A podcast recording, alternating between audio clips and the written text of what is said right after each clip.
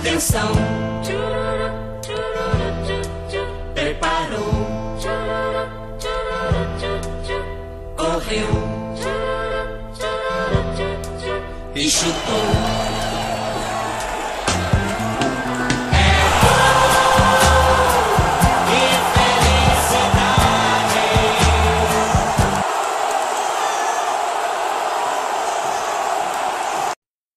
Olá a todos e todas que nos ouvem. Aqui é o podcast Na Marca da Cal, uma iniciativa de um grupo de, de amigos que se reúnem num grupo de WhatsApp chamado Ego e que tem ótimas discussões lá e entendemos que deveríamos socializar as discussões, as discussões do Ego com o mundo, sem falsa modéstias, vocês irão gostar. E esse é o nosso episódio 1 em tempos de quarentena, quase três meses nessa, e como a gente entende que o futebol é uma das coisas mais importantes, das menos importantes da vida, a nossa bancada vai se apresentar dizendo o seu nome, o time que torce e com quem eles furariam a quarentena, com que figura do seu time eles furariam a quarentena, porque ninguém mais aguenta ficar tanto tempo em casa e caso furasse a quarentena, com quem seria? Começando com a Natália. Olá, pessoal. Espero que todos estejam bem. É, então, meu nome é Natália, sou torcedora do São Paulo Futebol Clube e gostaria muito de furar a quarentena com o Raí, mas não furaria.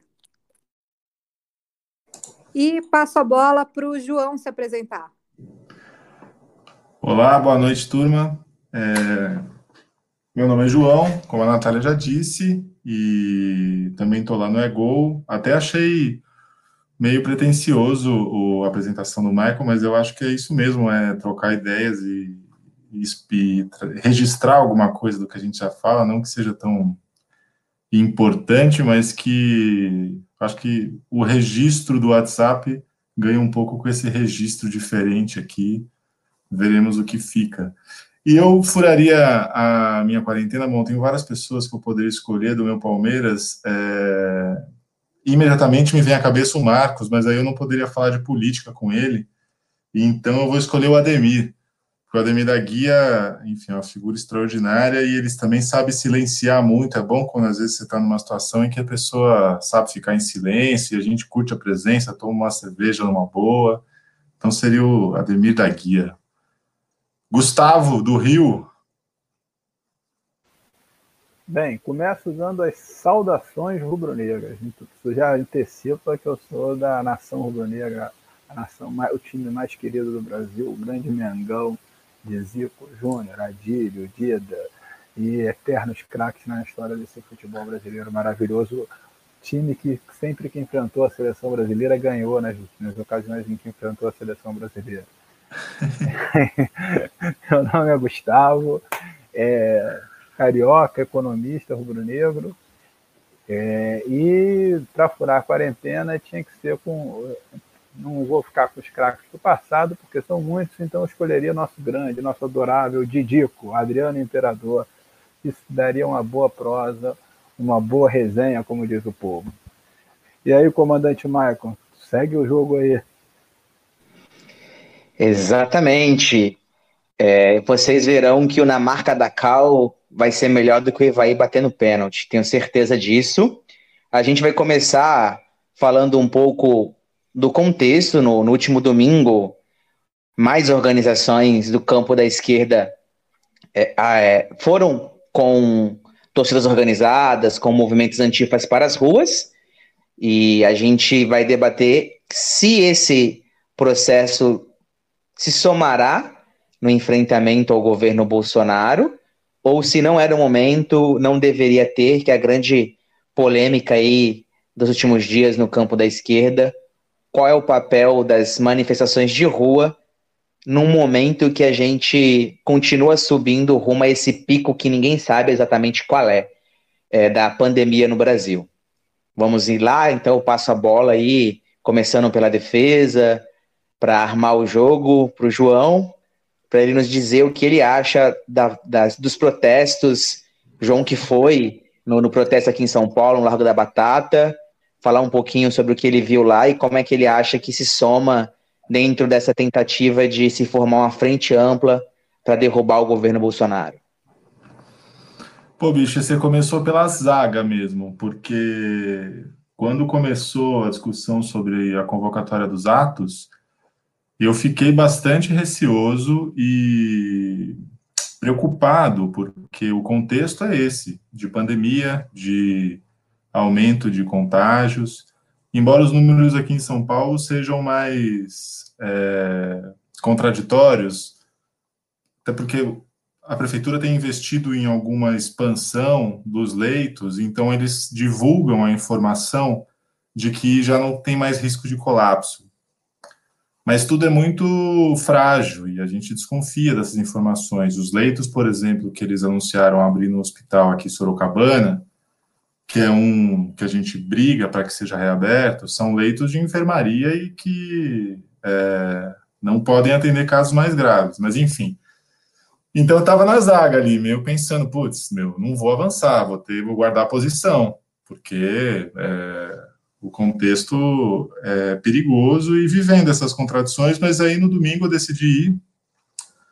Foi uma experiência interessante de ver a disposição das pessoas na praça. Você tinha ali um movimento negro, mais de um movimento negro bem organizado. O pessoal do MTST com a Brigada de Saúde super dedicada. Ainda que precisasse ser maior, eu acho que para o conjunto é, de pessoas que apareceu ali, mas é, acho que eles deram um tom de uma precaução necessária, que eu acho que é até educativa ali naquele contexto, é, um tipo muito novo de ato, né?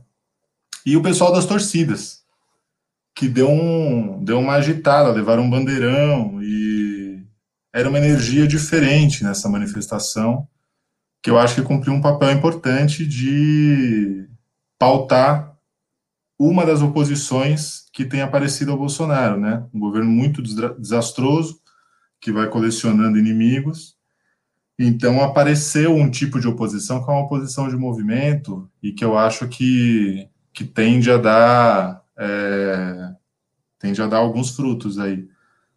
Aquele uso meio é, maléfico que ele estava fazendo das manifestações dele em apoio a ele, que era chegar para as câmeras e dizer: olha o povo aqui, eu estou atendendo o povo, eu estou governando com o povo. Pelo menos isso a gente quebrou, né? Ele já não. A maioria dos que estão indo para a rua está correspondendo à maioria dos que respondem pesquisas. É, é um governo de, de clã, é um governo de minoria. Enfim, eu acho que com todas as, as nossas dificuldades do atual momento, foi um, foi um dia bacana. O ruim é que depois você fica numa hipocondria horrorosa, né? Porque você pensa que, que ficou contagiado ali pelo coronavírus. eu estou botando mais sal na minha comida para ver se. para garantir que eu não estou perdendo meu paladar, para ver se os sintomas aparecem, mas de resto está tudo bem. aí eu, ah, bom, aí eu devolvo para o Michael ou passo para algum outro compa? Bom, Michael, você comanda aí. É, eu Acho que a Natália é aquele atacante do time adversário que marca em cima, que não dá espaço, que dificulta a, a montagem do jogo ali. Então eu vou, vou colocar esse papel dela de atacar essa posição daí da Wato, que eu imagino que ela tem ponderações importantes a fazer. Nesse sentido, passa a bola para nossa atacante do time adversário, Natália, no confronto aí Palmeiras e São Paulo da bancada da Gol complicado, né? Porque olha a minha posição, eu sou a única integrante aqui nesse time, eu estou muito pouco representada. É, mas, enfim, é, tenho muitas preocupações com relação ao ato. Minha primeira preocupação, e acho que é, minha maior preocupação é com relação à expansão desse vírus maldito, e principalmente expansão para a periferia é, para uma galera que já está na rua, eu sei que essa galera já está na rua, infelizmente, porque a gente deveria ter política pública que assegurasse o isolamento social para todo mundo, não só para a classe média, não só para uma parcela da população, é, mas essa galera que está na rua já está em risco, já está é, entrando em mais chance de entrar em contato com o vírus. Então, é justamente essa galera que tem mais chance de transmitir. E essa galera tá junto não é o que eu acho que seria ideal, não nesse momento. É, então, me preocupa muito, é, me preocupa muito o como vai ser essa disseminação do coronavírus daqui para frente. E, enfim, tem outras preocupações também é, com relação a como é que vai ser a, a sustentação do argumento em favor do isolamento social. É, porque a gente estava criticando os atos bolsonaristas e falando, olha que responsabilidade colocar o povo na rua nesse momento. E, enfim, agora a gente está em um, outra posição. Mas é, é, isso, minha posição é contraditória também, porque eu, vi, eu vejo os atos e eu fico. Gente, eu acho lindo, eu gostaria de estar tá lá, mas eu sinto muita preocupação e eu acho que é inviável a gente garantir um distanciamento social uh, que impeça a disseminação do vírus. Então, por esse motivo, é, eu seria mais. É, eu não fui nas ruas, na verdade, eu não saio na rua, eu não vejo além da minha janela uns 90 dias quase. Então, eu não saio de casa mesmo. E, enfim, acho que não, não é o momento da gente estar tá fazendo isso. E vi muitas fotos preocupantes, a galera se abraçando mesmo. Uh, o pessoal deitado no chão com as carinhas uma perto da outra. E agora que eu sou mãe, gente, eu me sinto no papel de mãe. Me dá vontade de separar as pessoas, de colocar um agasalho embaixo para não, não deitar no chão sujo. E, enfim, é, é, são, essa é a minha principal preocupação. Acho que tem outras também, uh, mas eu queria deixar essa para iniciar o debate. Gustavo, vou te colocar numa posição meio que Petkov no time do Flamengo dos anos 90, hein? Tá difícil avançar, tem esse embate é, do movimento dos 70% e, enfim, várias ações dessa frente ampla querendo crescer. Ao mesmo tempo, a, a pandemia tá tumultuando o meio campo ali da conjuntura, é difícil você movimentar as peças. E aí, só um craque para conseguir analisar a posição do seu time, do time adversário e fazer aquele lançamento, hein? Já que você se apresentou para o Didico, Didico está esperando a bola. O que, que você acha? Quais são os principais argumentos que você entende que os atos podem alterar a conjuntura e o Didico marcar para o time do progressismo aí contra o governo Bolsonaro? Bem, já, já que tu começou mencionando o Pet, eu tenho que dizer que eu estava no Maracanã, no fatídico gol do Pet, e aquela foi uma das memórias e emoções dentro do estádio de futebol inacreditável. Mas enfim, isso é uma outra história que um dia a gente comenta sobre ela. Mas enfim. O, eu acho que para a gente pensar esses atos, esse momento histórico, inclusive, com essas escolhas, essa encruzilhada né, que a gente está, está. Aliás, por falar em encruzilhada, eu acho que é, o resgate que o Simas faz da pedagogia das encruzilhadas, das encruzilhadas, ou melhor, da gente fazer uma epistemologia das encruzilhadas, vai ajudar a gente a compreender esse, essa quadro histórico em que a gente se encontra.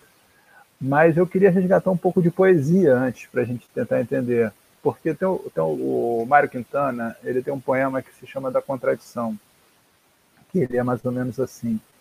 Se te contradisseste e acusa-te, sorri, pois nada houve em realidade. Teu pensamento é que chegou por si ao outro polo da verdade. Então, eu acho que essa contradição é normal, é natural não temos como sair dela. É, o processo, inclusive a luta social é uma luta muito contraditória e a gente vai ter que saber lidar com as contradições. E as contradições não necessariamente são ruins, né? É, a gente acha que tem um problema de achar às vezes que ah, isso é contraditório, me ferrei porque eu caí em contradição. Não, não, as contradições são boas, significa que a gente está pensando, que a gente está refletindo, que a gente está debatendo e que as coisas não são triviais, o pensamento não é linear. Eu acho que, aliás, quem só faz pensamento, quem tem pensamento linear é justamente o pessoal que está com esse apoio irrestrito e incondicional ao presidente. Eu falo presidente porque eu faço questão de colocar o masculino nesse cara, porque eu tenho certeza que se fosse uma mulher na presidência, não teria essa condição trágica, por exemplo, no processo de pandemia como estamos. Né? Então, os apoiadores do presidente, é, eles têm esse pensamento binário, é isso, é aquilo. Eu acho que como a, vi, como a vida é feita de contradições, eu acho que esse processo ele carrega um bocado dessas contradições. A principal contradição é que, de fato, a gente está num, num, governo com contornos autoritários que até então detinham o monopólio da rua e não foi nem nesse final de semana, no final de semana anterior, a ação de algumas torcidas organizadas antifascistas é, quebrou e dispersou algumas manifestações deles, quebrou esse monopólio. E é, esse final de semana, na minha visão, consolidou essa quebra de monopólio das ruas do campo do lado de lá.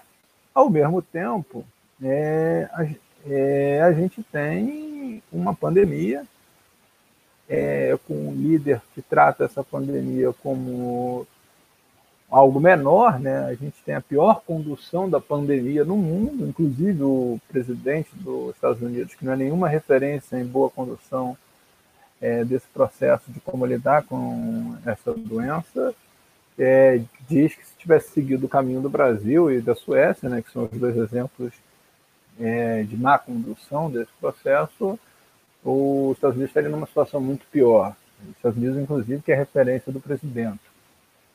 Enfim, então eu acho que tem um, esse caráter que a gente tá na, vai chegar a 40 mil mortos né, pela pandemia nesse final de semana. Provavelmente vamos chegar ao segundo lugar do mundo em número de mortos, o que coloca a gente numa situação trágica. E eu acho que qualquer processo que contribua para o avanço dessa pandemia, eu acho que a aglomeração mal ou bem contribui, queira a gente ou não, com os cuidados médicos que tem ou não, são muito nocivos. Ao mesmo tempo, a gente tirar esse presidente é uma demanda urgente, inclusive para combater a pandemia. Então, é, são contradições que a gente vai ter, que saber que lidar. Né? Então, a gente tem um, um presidente irresponsável, autoritário, genocida. A gente tem que combater esse presidente mas tem esse avanço da pandemia que, inclusive, enfraquece o presidente justamente pelo seu comportamento é, diante da pandemia. Então, eu, na verdade, a gente não tem respostas claras, a gente tem que explorar a contradição, ir testando aqui, testando a colar e ver como é que sai do outro lado. Isso, minha análise, primeiro, do ponto de vista genérico. Agora, tem um componente desse ato, de domingo, principalmente, que eu acho que você podia dar uma contribuição muito legal, Michael, que é o caráter antirracista, porque aí eu me sinto completamente incapaz, inclusive, de opinar da validade ou não desses atos, independente da minha análise política, porque aí é uma outra história e eu acho que você podia falar um pouquinho dessa história para gente, cara. Conta aí, Michael.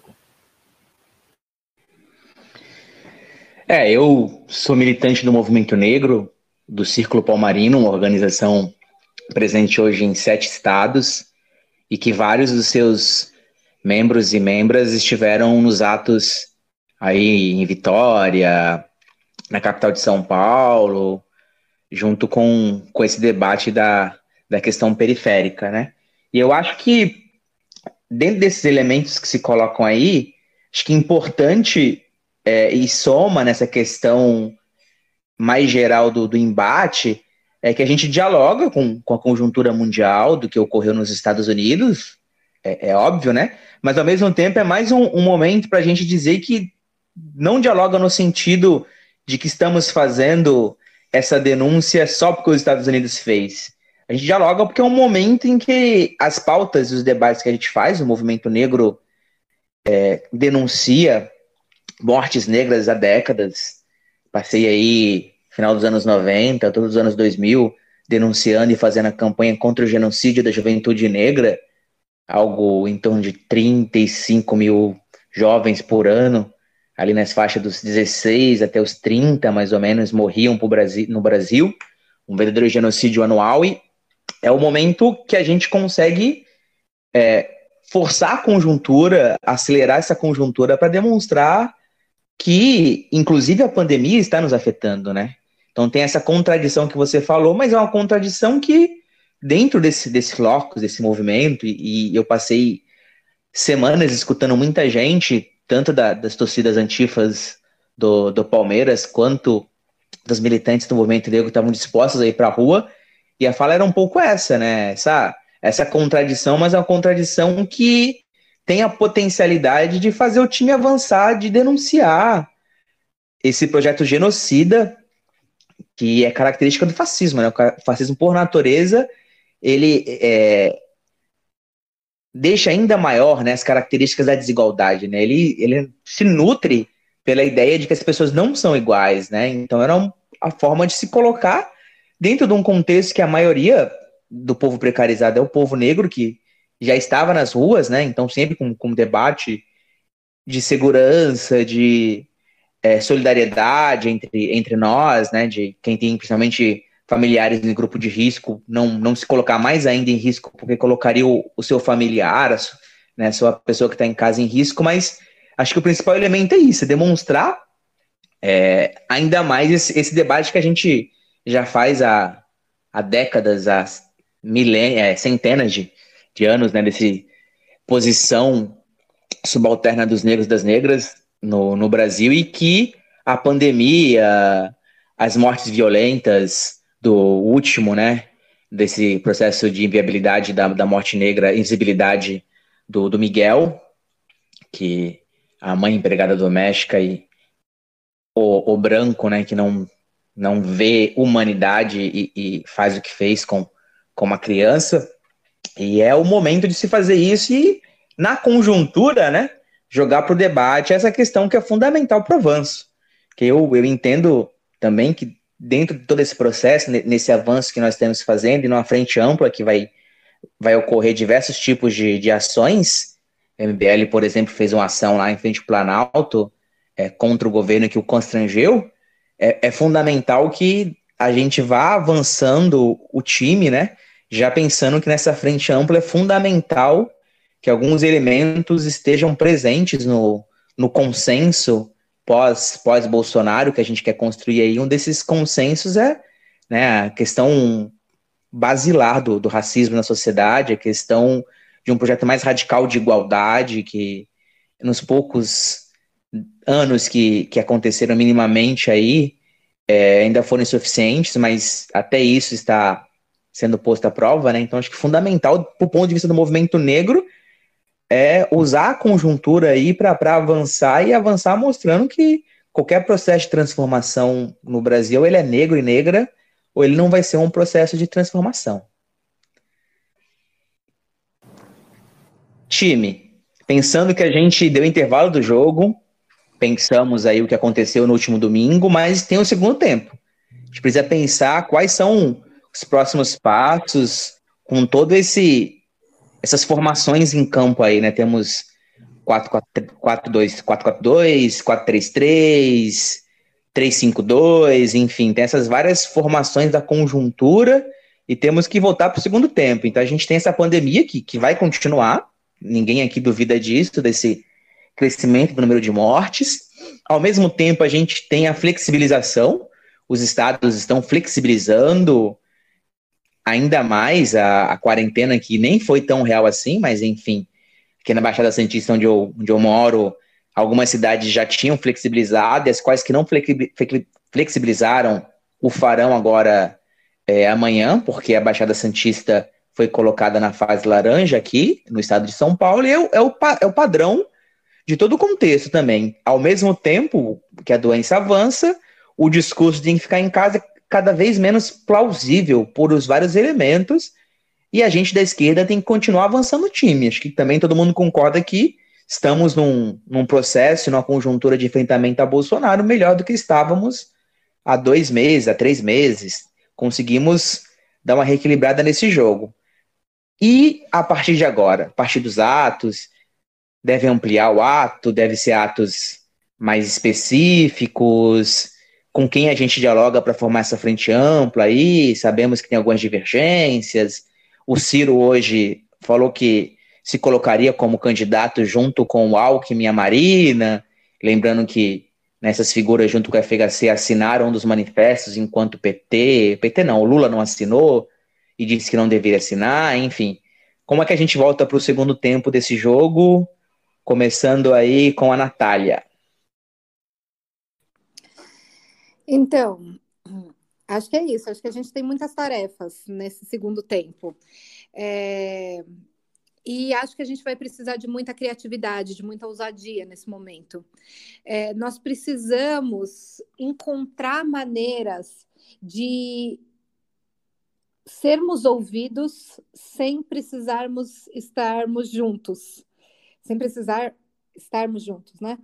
Então, é, é difícil, mas, é, por exemplo, você citou o exemplo do MBL, que deu um exemplo que foi para a mídia e com uma ação super simples, individual, e conseguiu causar.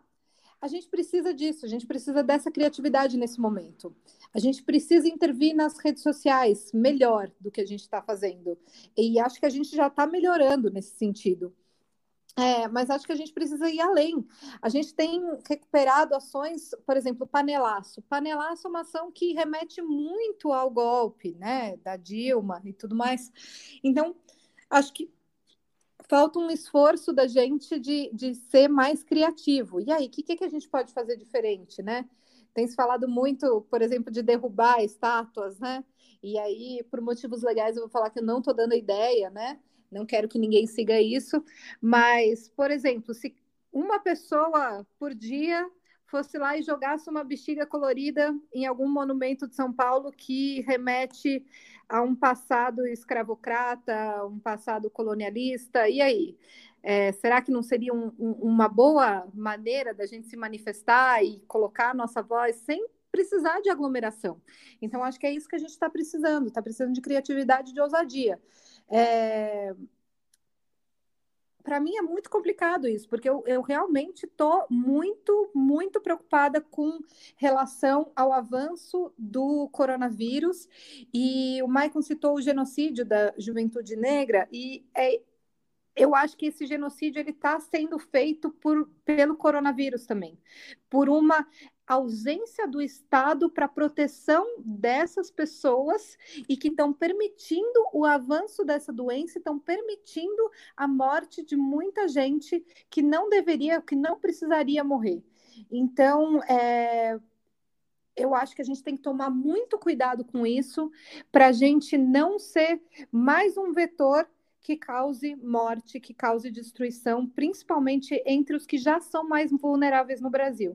Para isso, a gente precisa ser muito criativo, ser muito inovador. A gente está tá faltando isso. É, mas, enfim, eu, eu sou uma pessoa esperançosa, eu acho que dá para a gente bolar estratégias é, que, que a gente faça viralizar e que cheguem nas pessoas e, enfim, que a gente consiga virar esse jogo e alcançar mais pessoas pelo debate, contando para elas. É, vou contar um pouco da minha história, né? Eu sou uma pessoa que cresci achando que o capitalismo era a coisa mais legal do mundo e que a meritocracia era super justa e que eu queria que eu não era uma privilegiada. E foi na universidade que eu tive é, contato com outras visões de mundo e entendi outras visões de mundo e a, aprendi a aceitar e a defender um outro mundo e acreditar que um outro mundo é possível. Então, acho que esse debate ele tem que chegar em mais pessoas e pode realmente transformar corações e mentes, como eu fui transformada, né? Então, é, espero realmente que a gente consiga estar à altura dessa tarefa dos nossos tempos, que não é uma tarefa simples, é uma tarefa muito difícil, mas é urgente. Então, a gente precisa agir porque o que está acontecendo no Brasil é muito sério, é muito grave. E a gente tem muito que transformar e a gente tem uma juventude aguerrida, lutadora e que está inconformada com essa situação e que quer fazer diferente e acho que a gente vai conseguir em algum momento chegar lá. Então vou passar para o Gustavo ver como é que, que que ele faria a partir daqui. É, eu acho que sim, são uma coisa muito difícil essa reflexão, né? Eu acho que eu gosto muito da ideia do Gramsci, né, do pessimismo da razão e do otimismo da ação. Não é exatamente isso que ele falou, né, mas, na verdade é uma serenidade histórica que transcende esses sentimentos vulgares do otimismo e do pessimismo, mas que sabe. Eu acho que a gente tem que um pouco escapar né, dessa ideia de, de, de ah, vai acontecer isso, vai acontecer aquilo, tentar fazer uma análise mais fria possível é, da conjuntura e tentar é, buscar os elementos para transformar a sociedade. Eu acho, assim, uma das coisas fundamentais, antes de entrar em qualquer análise, é a gente retomar a ideia, de, digamos assim, da hipótese comunista, né? O, porque, é, e, e, falo isso porque a gente tem que voltar à esquerda, nós que defendemos um, um mundo é, onde as pessoas sejam é, livres, né? Porque o, que Marx traz é justamente a libertação do homem, né? O, o a, a, ideia do, que o Marx nos apresenta é a ideia de um homem livre, do trabalho proletário, livre para viver a vida em sua plenitude. Então eu acho que a gente voltar a disputar a ideia, né? Por exemplo, essa ideia da liberdade mesmo. A ideia da liberdade hoje é uma, parece como uma agenda da direita, né? E a agenda da liberdade é uma agenda da esquerda, sobretudo. Então a gente tem que voltar a vender sonho. A gente tem que, eu acho que esse é o nosso grande desafio é voltar a vender a utopia, vender o sonho. E como vai fazer isso? É, são vários caminhos possíveis de se fazer isso, né? O, acho que tem o desafio imediato, né, de derrubar esse governo e não, não nego da urgência disso. E, mas ao mesmo tempo temos que sair para construir um amanhã que a gente quer, né? Eu não vou, eu não, eu, apesar de eu defender uma frente ampla contra esse governo, eu não vou assinar um manifesto. Me recusei, me chamaram para assinar o tal dos juntos, eu não assinei, porque tinha uma pegadinha ali, na minha opinião, que era a questão da responsabilidade econômica, que na verdade é uma outra forma de defender a agenda liberal na economia, que é uma agenda que na minha opinião, ajudou a nos trazer até aqui, né? Então, eu, eu acho que, por mais que eu tenha muitas discordâncias com Lula, inclusive, eu acho que o Lula foi, por exemplo, corretíssimo em não assinar isso. Aliás, eu só fui ver os argumentos do Lula depois que eu já tinha até postado um fio lá no Twitter dando os meus argumentos, e depois que eu fui ver que eram até parecidos com os do Lula. Mas eu acho que é isso. Eu acho que. Agora, a gente vai ter, se for um, impeachment Bolsonaro, vamos estar juntos eu acho que discutir o impeachment não é a melhor saída, porque o Mourão, pelas, pelo artigo que ele escreveu recentemente na imprensa, não é muita grande diferença para o Bolsonaro. Né? Acho que tinha que caçar a, caça, é, caçar a chapa, talvez fosse uma estratégia melhor, mas sei lá, não quero discutir esse tipo de coisa. Eu acho que a gente tem que, pensando no curto prazo, o que apresentar para derrubar o governo, a gente vai junto. Agora, no médio e longo prazo, por exemplo, já passou, já passou da hora da esquerda, por exemplo, dos partidos de esquerda terem o, fundo partidário, usarem isso, por exemplo, para a construção de um grande portal de comunicação ancorado num jornal é, impresso de distribuição gratuita. Enfim, é, a gente tem que avançar nessa pauta da comunicação. Pegando um pouco o que a Natália falou do cara do MBL que foi lá sozinho, né? E uma ação que não precisou de aglomeração, não precisou de nada. Na verdade, eu há muito tempo, em todo, toda reunião política que eu participei, eu sempre usei esse exemplo, por exemplo, nem gosto da organização, mas o Greenpeace, com pouca gente, sempre fez, um, fez manifestações com muita visibilidade. Então é esse tipo de coisa que a gente tem que começar a pensar também, como dar visibilidade com pouca gente. Então, não necessariamente são do tipo do MBL, mas eu acho que do tipo Greenpeace são válidas, entendeu? Então, assim, é muita coisa que a gente tem que pensar. Eu acho que a agenda ela é múltipla. O desafio é derrubar um governo que é um governo genocida, né? Eu, eu concordo que a estratégia do governo de lidar com a pandemia ao não garantir as medidas socioeconômicas necessárias ao isolamento social, ele contribui para o genocídio, particularmente da população preta e pobre desse país, né? Mas eu acho que também a quarentena não vai se sustentar sem essas medidas econômicas. Também é um dado da realidade. o mundo vai voltar ao normal. E aí a gente vai ter que saber lidar com isso. Uma outra coisa que a gente tem que saber lidar é com o contra-ataque do governo. O governo não está parado. Não é à toa que o impeachment do Wilson Whitson foi aprovado hoje na LERJ parte de uma operação da Polícia Federal. Não estou dizendo que vale a pena defender o Whitson. O Whitson, o Whitson é o, um governador da mesma agenda genocida que na campanha falou que tinha que dar tiro na cabecinha. Não, longe de defender o Whitson. Mas é compreender também que a ação da Polícia Federal contra o Witzel foi parte de uma ação porque o Witzel discordava desse projeto do governo de enfrentamento da, da pandemia. A mesma coisa ocorreu hoje no governo do Pará. O governo Pará foi alvo de uma operação da Polícia Federal. Não por acaso, o secretário de saúde do governo do Pará é o Alberto Beltrame, que é o presidente do Conselho Nacional de Secretários de Saúde, e que é uma das linhas de frente é, do ponto de vista de estratégia sanitária do, de enfrentamento ao governo. Enfim, eu acho que são coisas múltiplas que a gente tem que pensar. Eu acho que eu vou pedir ajuda aqui para o João para pensar um pouquinho mais para mim. Bom, eu acho que. É... Aliás, bom, vou falar um pouco sobre a nossa dinâmica aqui. Teve horas que eu senti falta de estar com o microfone aberto para dar risada e, e, e, reagir a algumas colocações que eu achei muito boas e muito. ou concordar, enfim, isso fica para o nosso nosso pensamento em nossos, nossos próximos é, podcasts. Mas, pensando um pouco também nessas coisas que você está falando e no que a Natália disse, tem um. Eu concordo com as preocupações todas.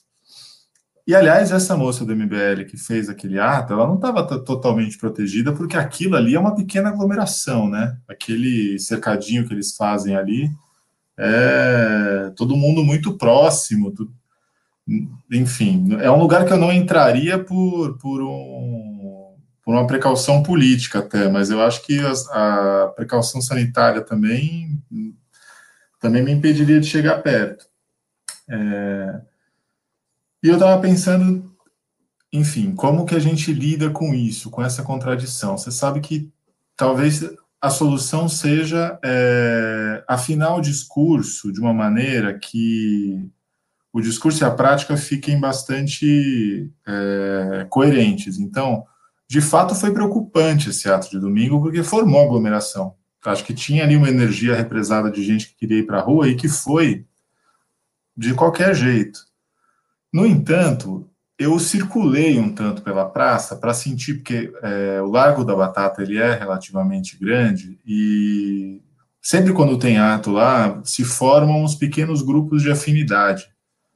E, e, dessa vez foi muito evidente que tinha, assim, é, uma ala do movimento negro que, inclusive, estava com, com uma dinâmica de fazer um, umas atividades culturais bacana, inclusive junto com as mulheres do MTST.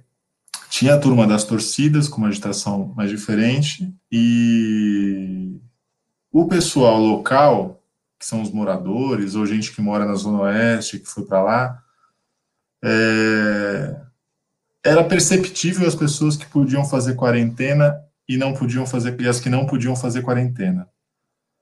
Por que, que eu acho que isso era perceptível? Porque os que podiam fazer quarentena, como eu, estavam mais tensos.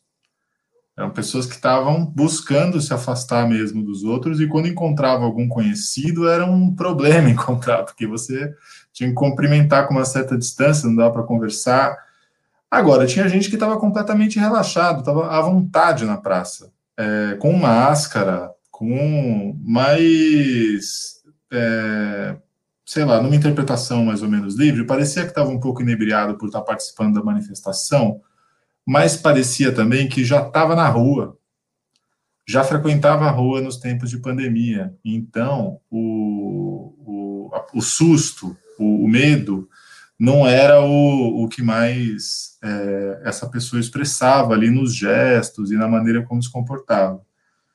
O que é um problema também, porque é importante falar para as pessoas que elas precisam continuar tomando cuidado com isso, porque o contágio está é, tá acontecendo. Ontem teve uma reunião da Povo Sem Medo aqui em São Paulo, e uma das propostas de faixa, é, porque vai ter um outro ato no domingo agora, né?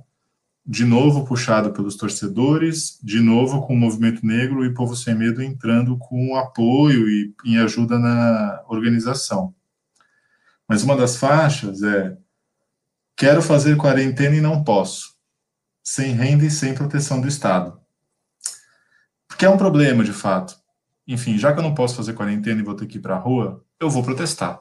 Acho que isso é, um, é, um, é quase uma consequência lógica desse. É,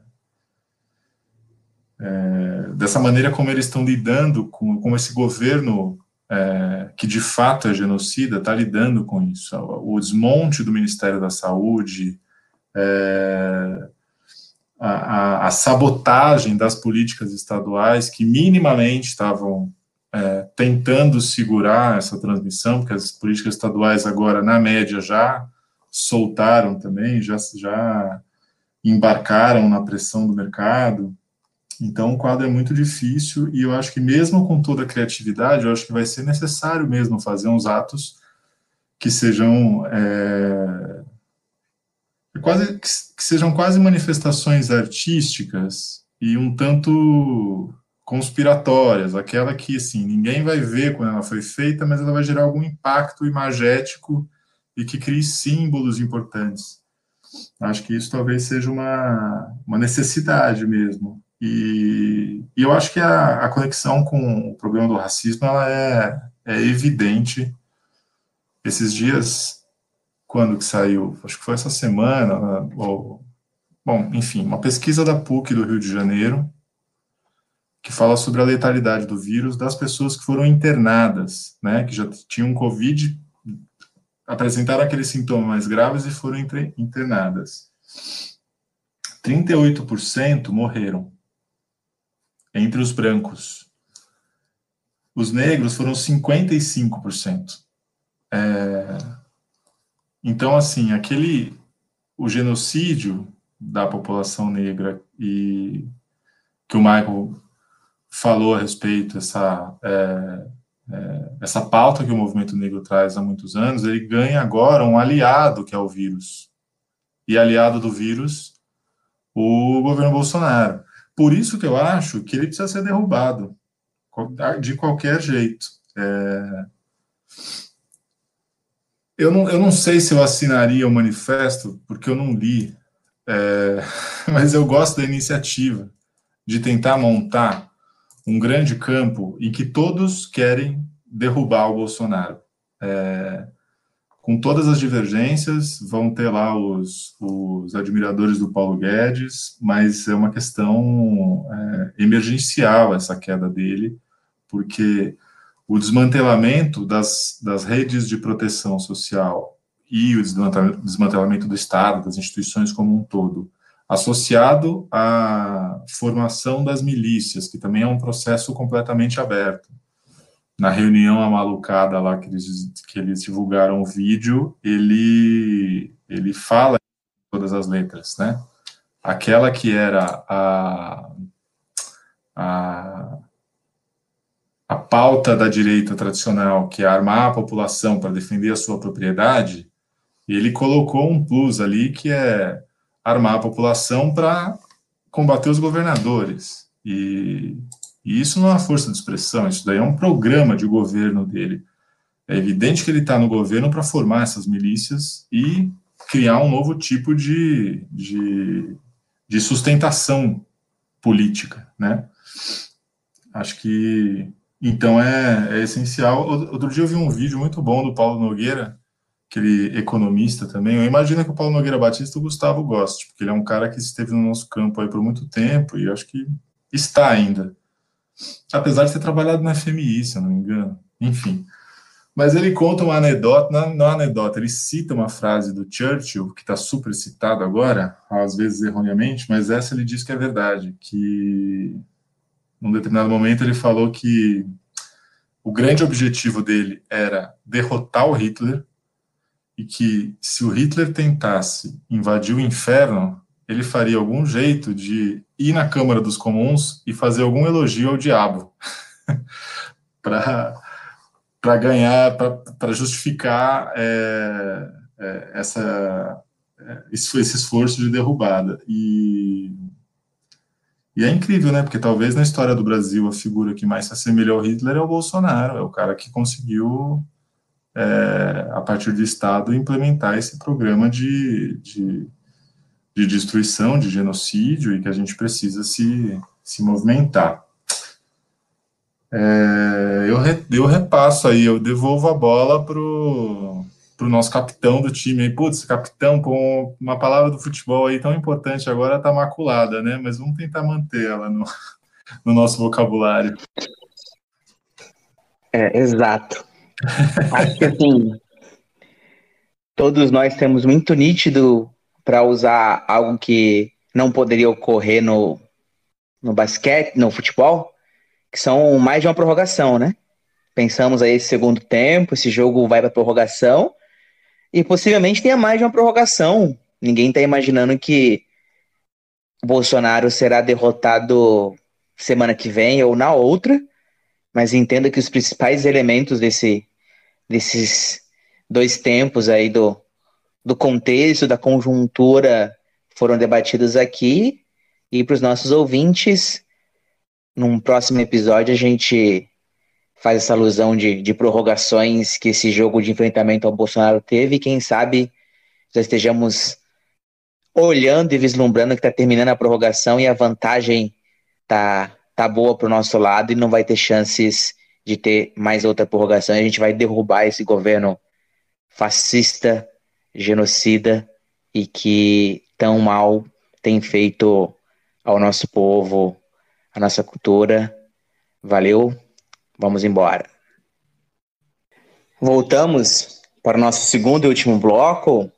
Afinal de contas, o grupo de amigos gira em torno do, do gosto pelo, pelo esporte, pelo futebol.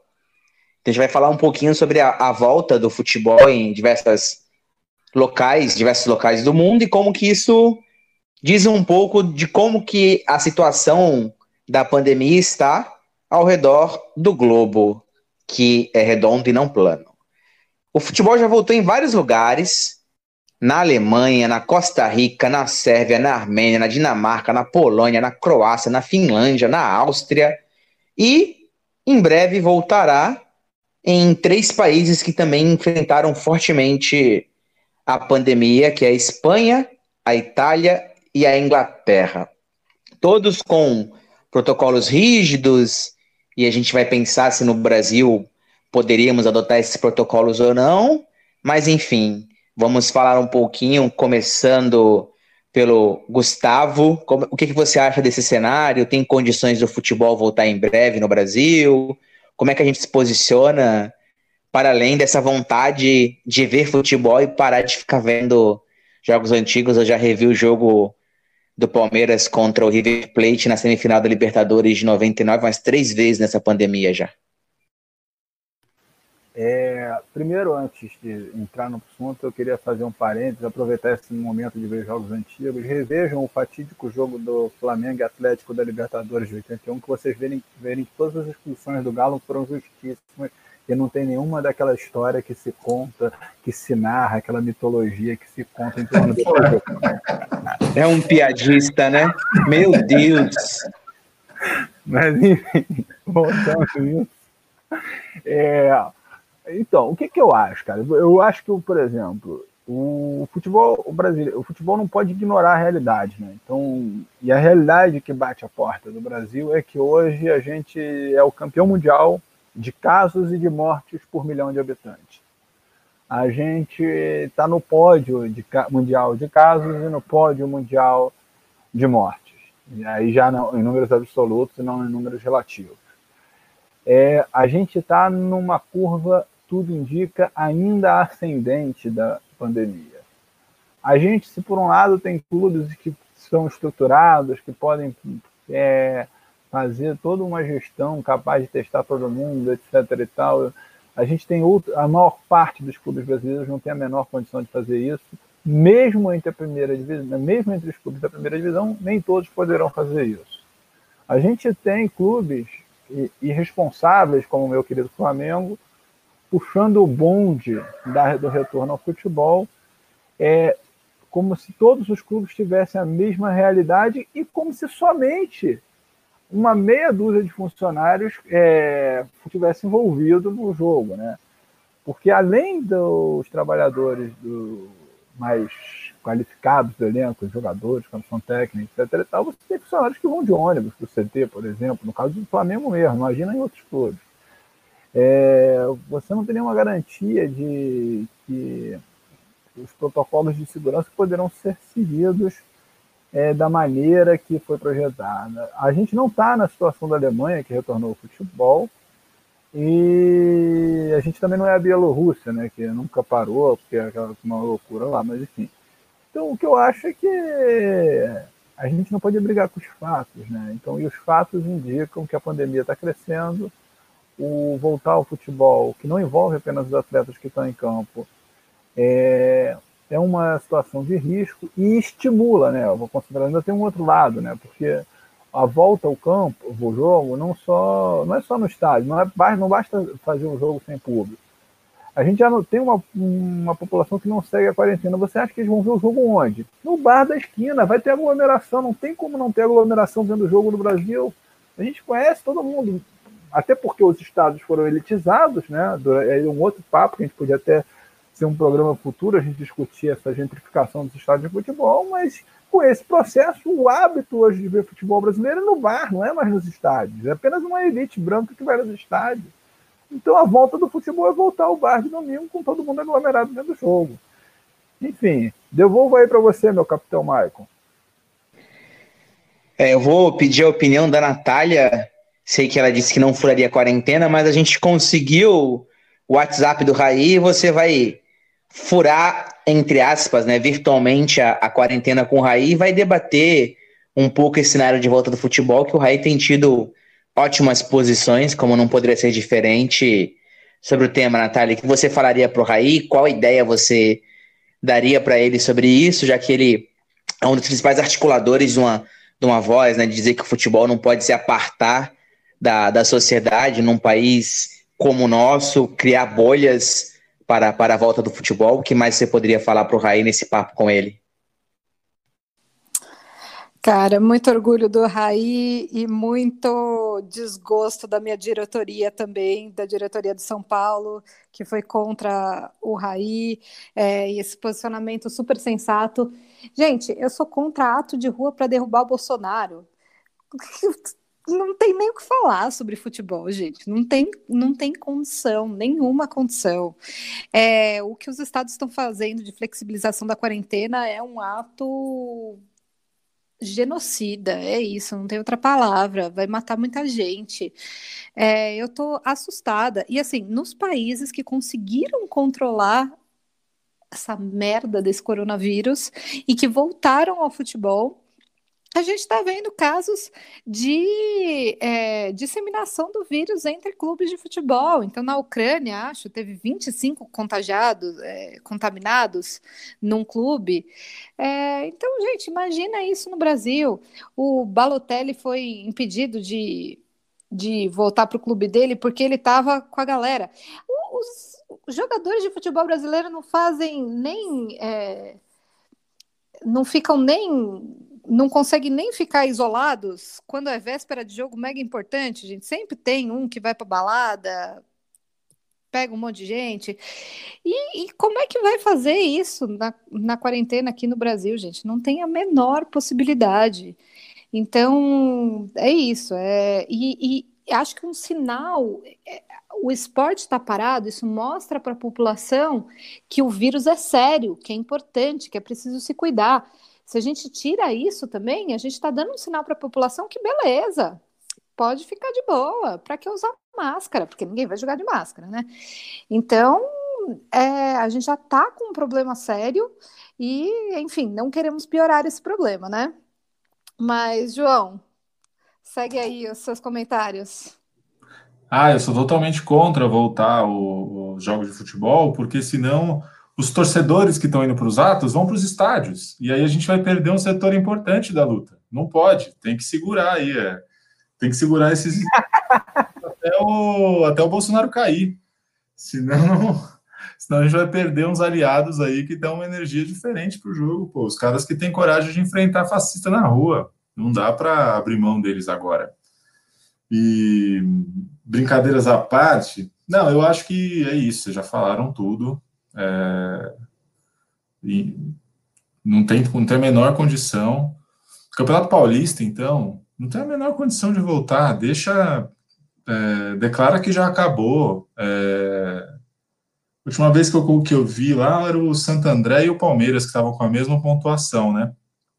Por mim, podia até dar para o Santo André esse campeonato, declara ele campeão e, e pensa o do ano que vem, mas não, não é o momento de voltar. Futebol internacional eu acompanho um pouco, talvez agora eu aproveite para acompanhar, se eles voltarem mesmo, né? Parece que volta já nessa semana o espanhol, que, que tem alguns jogos que são bons. É... Mas eu acho que lá tem esse controle todo. Eu não vi nenhum jogo do campeonato alemão ainda, que já voltou. Embora no alemão tenha aquele Haaland, é no, no alemão que joga o Haaland, que é um artilheiraço, né? Um cara que. É... Talvez eu, eu busque, mas aqui no Brasil sem a menor condição. Vamos manter, em vez de ir para o pro, pro palestra, ou para o Morumbi, ou para o Boteco no, no, domingo à tarde, eu acho melhor o pessoal derrubar o Bolsonaro. Essa, é, essa é, é a emergência, é a prioridade do momento. Gostei desse novo, nova palavra de ordem aí do, do João, hein? Com Bolsonaro no governo, não tem futebol, enfim, algo desse gênero. Acho que com isso a gente conseguiria derrubar esse, esse governo um pouco mais rápido, e tá todo mundo a fim de poder ver seu time, poder ver esse confronto aí, que, desculpa a Natália, mas possivelmente vai ocorrer de novo esse ano entre Palmeiras e Flamengo. Dentro dos, das quatro linhas, acho que não tem jeito para São Paulo, não. Mas finalizando, galera, é, como não tem futebol no Brasil, vamos aí de dicas. Vou falar um pouquinho de uma série que eu vi que trata do, do mundo esportivo, Last Dance, é quase que sobre o Michael Jordan e todo o entorno do, do time do Bulls, né? A série começa é, com, com o draft do, do Michael Jordan e também tem uns lances de ser contada a partir de duas linhas temporais, é, de 98 entre 84, indo e voltando, assim, é bem interessante, indico bastante.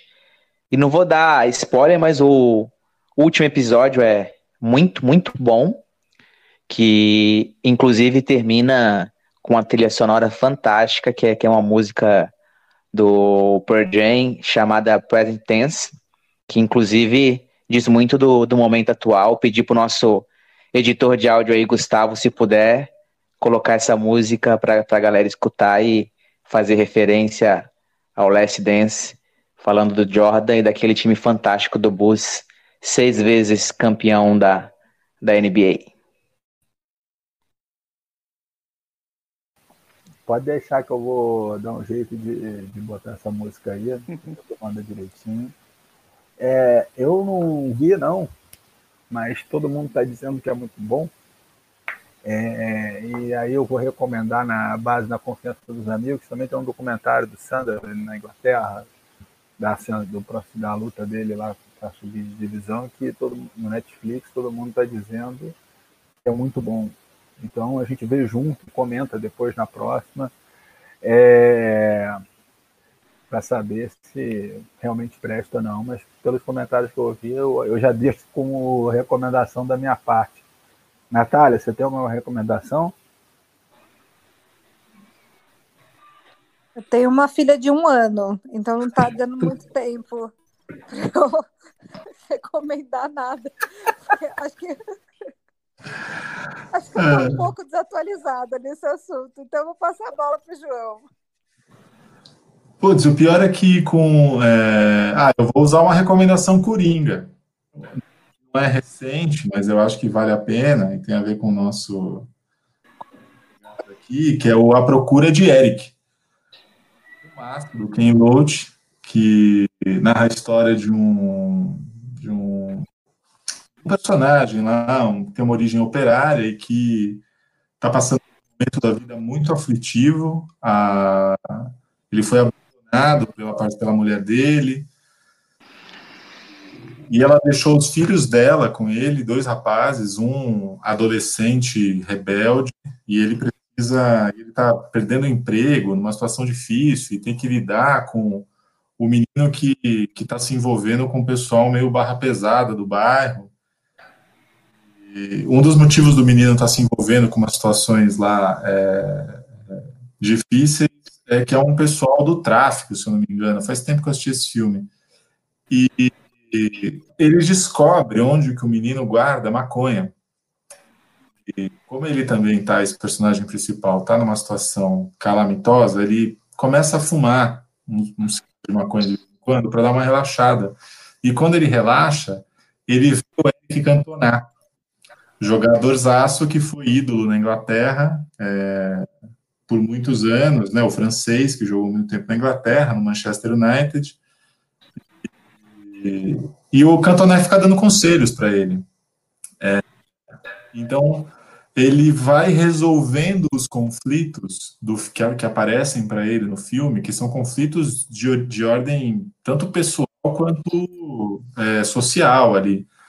É, e ele conta com a ajuda dos amigos, é, e ele consegue organizar, os amigos conseguem organizar uma rede de solidariedade que vai conduzir a narrativa até uma solução em que a, a simbologia do Eric Cantona aparece com muita força e a postura de torcedor de estádio também ajuda nessa, nessa solução ali do conflito para ele que eu só não vou dizer qual é, porque senão vai, vai, perder a graça, mas é um filme muito emocionante e, enfim, acho que é um dos filmes mais bonitos em que já vi e que o futebol tem uma presença forte, assim.